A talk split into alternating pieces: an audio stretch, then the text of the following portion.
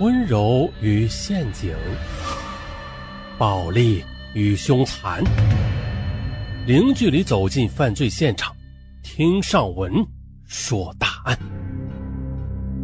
本节目由喜马拉雅独家播出。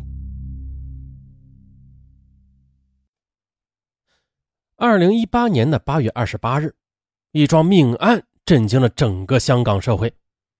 案发地居然是令许多学子神往的宁静的香港大学校园，而杀人的竟然是教书育人的港大副教授。我们从头说起。二零一八年八月二十日，香港大学的师生们突然的发现了这校园里边多出了几张寻妻告示。张贴告示的张其中副教授在告示中称，其妻陈慧文日前离家出走。至今不知所踪，凡见到者速速告知。呃，这怎么回事啊？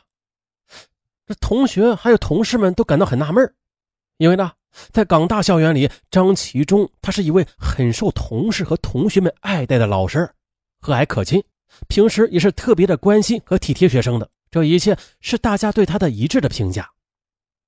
在外人看来，他和妻子多年来是恩爱和睦。晚饭过后呢，经常呢可以看到夫妇二人散步的身影，因此大家对这则寻妻告示并没有多想，均以为师母只是因为口角闹的小情绪。可不曾想的，几天之后接到报警的警方进入校园着手调查时，人们才感觉到，哎呀，这此事有些不妙。报案的正是张其忠，他告诉警方。说十六日晚的，自己因为家庭琐事与妻子发生了争执，之后两口子各自睡觉了。可是次日凌晨起来，便不见了妻子的人，拨打电话也是无法联络，他只好报警求助了。因为张其忠和家人一直是居住在香港大学一座名为伟伦堂的宿舍楼里，这里边都有监控，警方马上调取了此地的监控，哎，结果呢？通过翻看监控记录，没有发现陈慧文离开伟伦堂的身影啊！不对，这事绝对不对。凭借警方的经验，一个连居住地都没有离开的人会凭空消失的话，那往往是失踪人会遭遇不测的。于是啊，警方马上将案件又交于重案组调查。重案组随即调取了校园里的所有监控，进行逐一的查看。虽然仍然没有发现陈慧文的踪迹吧，不过警方却发现了一个很不正常的画面，就是十七日深夜，张其忠啊，他曾经将一个大型的木箱搬进了自己办公的大楼内。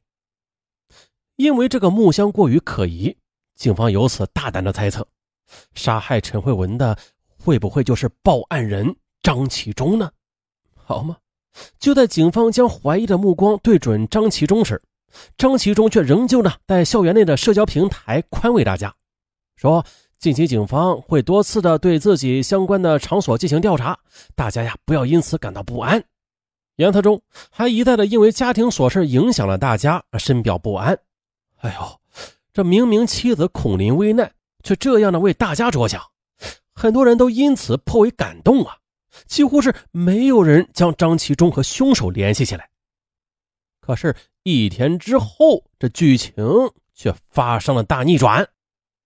八月二十八日下午的专案组突袭搜查张其忠位于港大的办公楼，啊，最终呢，在一个角落里发现了这个被大量报纸、杂志掩盖着的大木箱。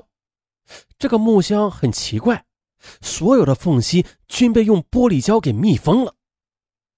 警方费了好大力气打开了，哎，发现了里边还有一个行李箱。可是箱底渗出来的血水让人触目惊心，散发着的强烈恶臭更是让人止不住的作呕。果然，打开行李箱之后，一具卷曲着的女尸赫然的出现在眼前，而死者正是陈慧文本人。只见女尸身上只穿着内衣裤，因为死亡时间较长，已经开始发胀腐烂了。在其颈部，警方又发现了一根深深的勒入肉中的黑色的电线。据此，警方初步判断，死者生前是被人勒死之后，藏尸行李箱，再放入自制的密封木箱，防止尸臭溢出。这极可能是凶手想等风头过后，哎，再实施抛尸行为的。那么，死者出现在张其忠的办公室里，探员怀疑张其忠涉嫌杀妻及遗失，当天呢，便以涉嫌谋杀将其拘捕候审了。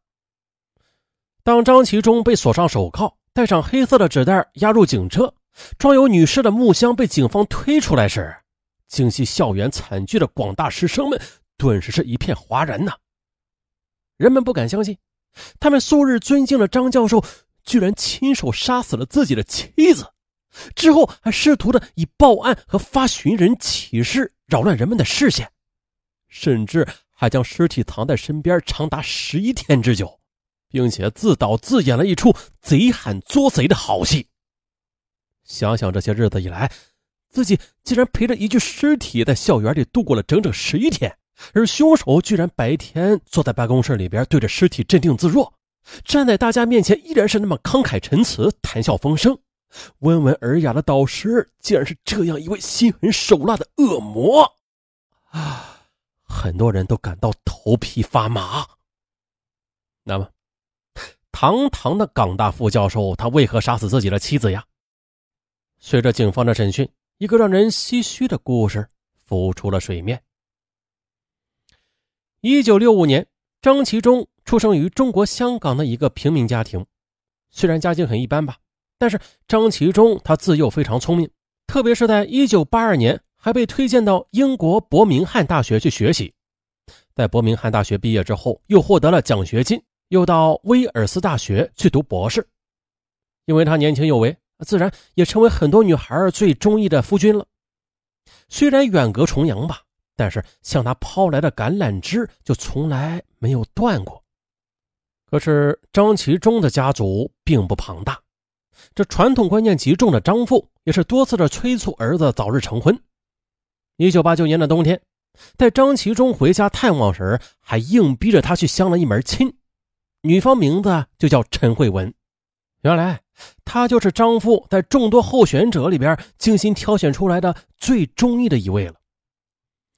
虽然陈慧文的姿色并不出众，这学历只有高中水平。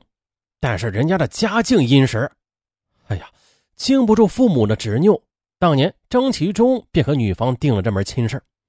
第二年春天呢，还在读书的他便和陈慧文结了婚。这结婚几个月之后，张其忠便博士毕业了，随后呢，进入英国一家轮胎企业担当了工程师。这一下啊，便成为令很多人厌恶的高薪白领。可是，在一九九二年。他们的女儿出生之后的这生活变得就是鸡飞狗跳了。妻子陈慧文多次给他打电话抱怨说，一个人拉扯孩子太辛苦了，更重要的是不利于孩子的成长，因此逼他早早回来，也好帮自己分担一些抚养孩子的担子。太多的抱怨让张其忠不胜其烦啊，不得不辞去这份高薪工作，返回了香港。嘿，幸好的，返回香港之后，凭着他显赫的国外留学经历。香港大学聘请他担任了教师。